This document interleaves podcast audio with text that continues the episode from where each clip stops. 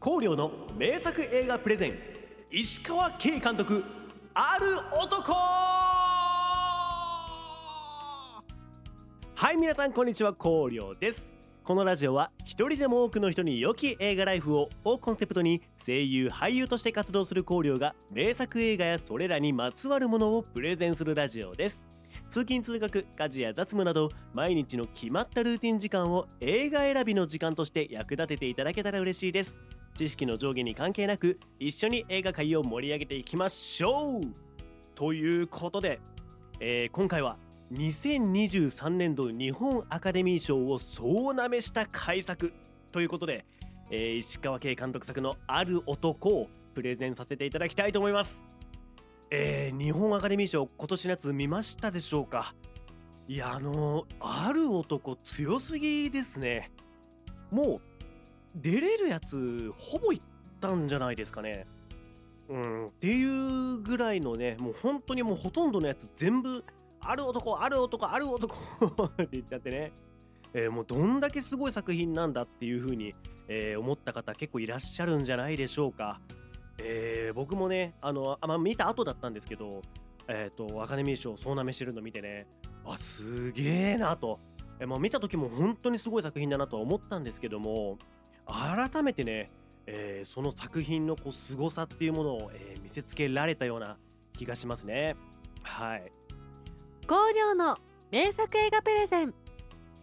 じゃあそのある男ですね、えー一体どんなお話なのかっていうところなんですけれども、えー公式サイトからね、えーあらすじがありましたのでこちら引用させて、えー読ませていただきたいと思います、えー弁護士の木戸は依頼者の理恵から亡くなった夫大輔の身元調査という奇妙な相談を受ける。理恵は離婚を経て子供を連れてふるさとへ戻りやがて出会う大輔と再婚。新たに生まれた子供と4人で幸せな家庭を築いていたがある日不慮の事故で命を落としてしまう。悲しみに暮れる中長年疎遠になっていた大輔の兄恭一が法要に訪れ遺影を見ると「これ大輔じゃないです」と衝撃の事実を告げる。愛したはずの夫は名前もわからない全くの別人だったのだ。大輔として生きたある男は一体誰だったのか。ある男の正体を追い真実に近づくにつれていつしか木戸の心に別人として生きた男への複雑な思いが生まれていく。なぜその男は別人として生きたのか。弁護士木戸がその真実にたどり着いた時必ず涙する、えーこういった内容になっておりますね。はい。でねえー、とこの映画をですね、えー紹介させていただくにあたって、まあ、その受けやすい誤解がありましてこれあのミステリー系の映画じゃなくてあくまでもヒューマンドラマなんですね。はい。だねあのパンフレットとかでもあの愛したはずの夫は全くの別人でしたっていうねあの印象的なキャッチフレーズがあってで僕もあの見る前ねそのミステリー系の映画なのかなって思ったんですよ。そのこのある男っていうのが、えー、と思ってた人じゃなかったってなってそれをこうどんな人だったのかっていうのをこう長こう時間かけてね、えー探っていくみたいなそういう感じの映画なのかなって思ったんですけど、えー、と実際はですねかなり、えー映画の前半らへんでそのある男の素性っていうのはもう分かっちゃうんですね。はい、なのでそこは物語の核の部分ではないんですね。ね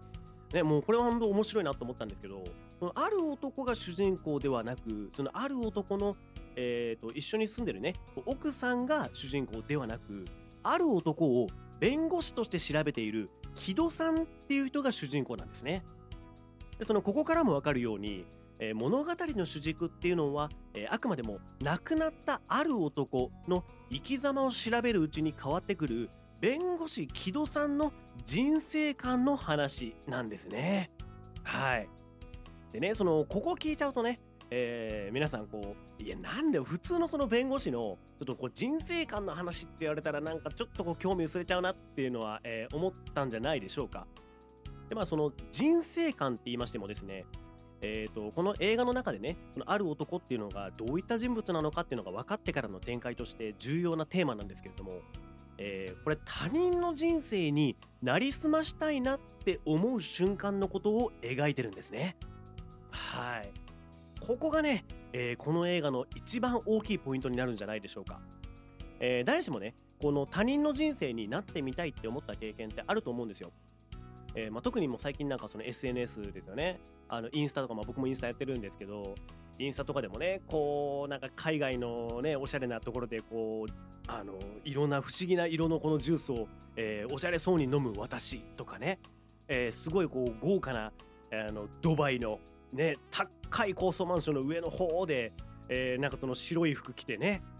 あの一杯やってる俺とかね。うん。かと思いきやその当事者の人たちはえー、となんかねこういやもうこういうことも毎日毎日こう本当は毎日こういう生活じゃないのにこういうのこうね SNS に投稿してこう仕事取ってこなきゃいけないしんどいとかって思っててこう普通に歩いてるねこう貧乏そうだけど幸せそうなカップルがちょっとこう幸せそうに見えてあ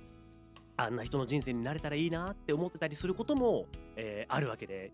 どんな人であれ他人の人生になってみたいなこういう人生を送ってみたかったなっていうものがあるんですね。はい。あなたもきっとありますよね。でですよ。そのもし思い浮かべたその人にもしですよ。なれるタイミングがあるとしたらあなたはなりますかっていうことなんですね。はい。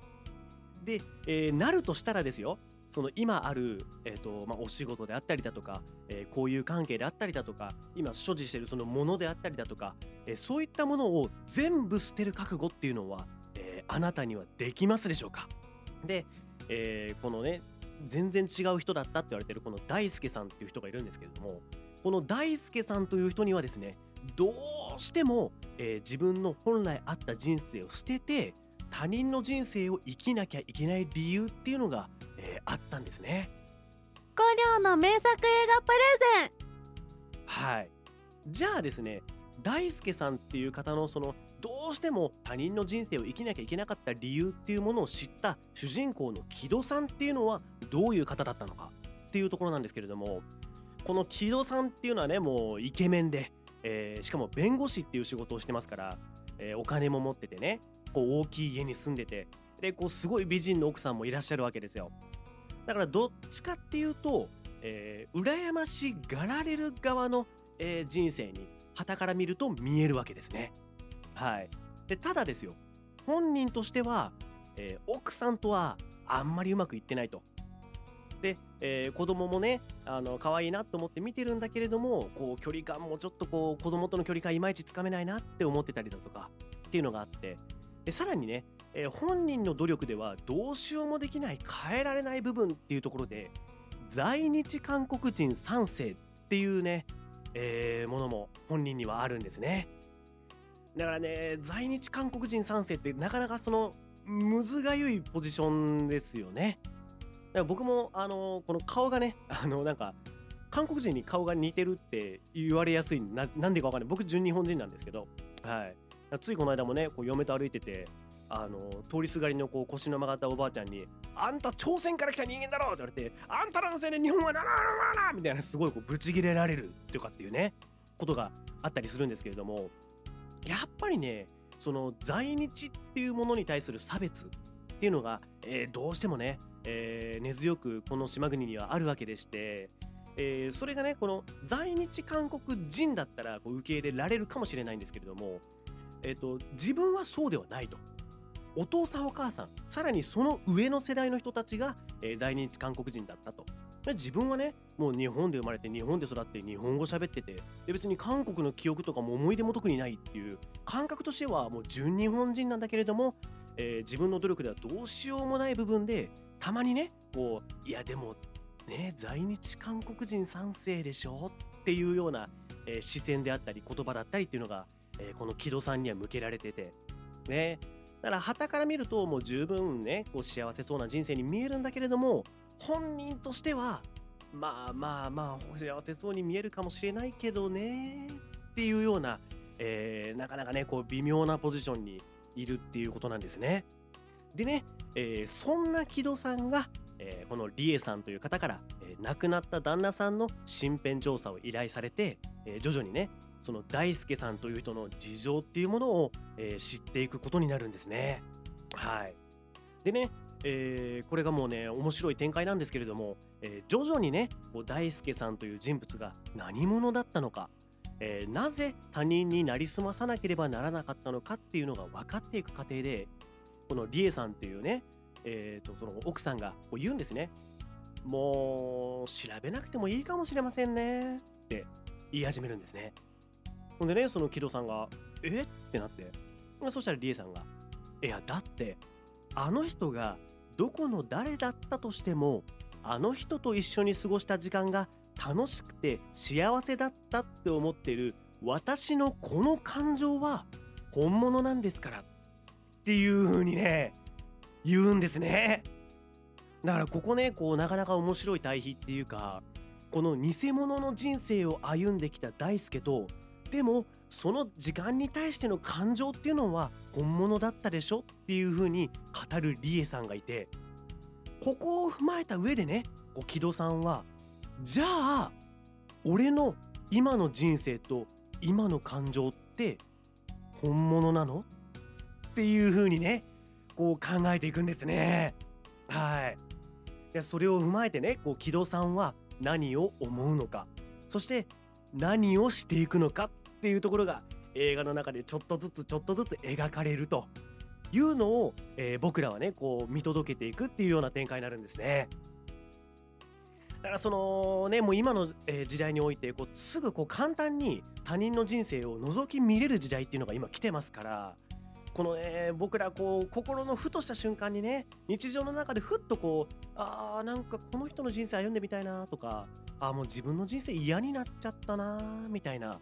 一瞬だけ思うようなそういうこうねあのふとした瞬間に立ち入るこの出来心っていうのをこうリアルに深くえぐってくる映画なんですね、えー、あなたは誰かの人生になってみたいでしょうか？そしてその誰かの人生にもしなれるとしたら今の自分の人生全部捨てる覚悟ができますでしょうか？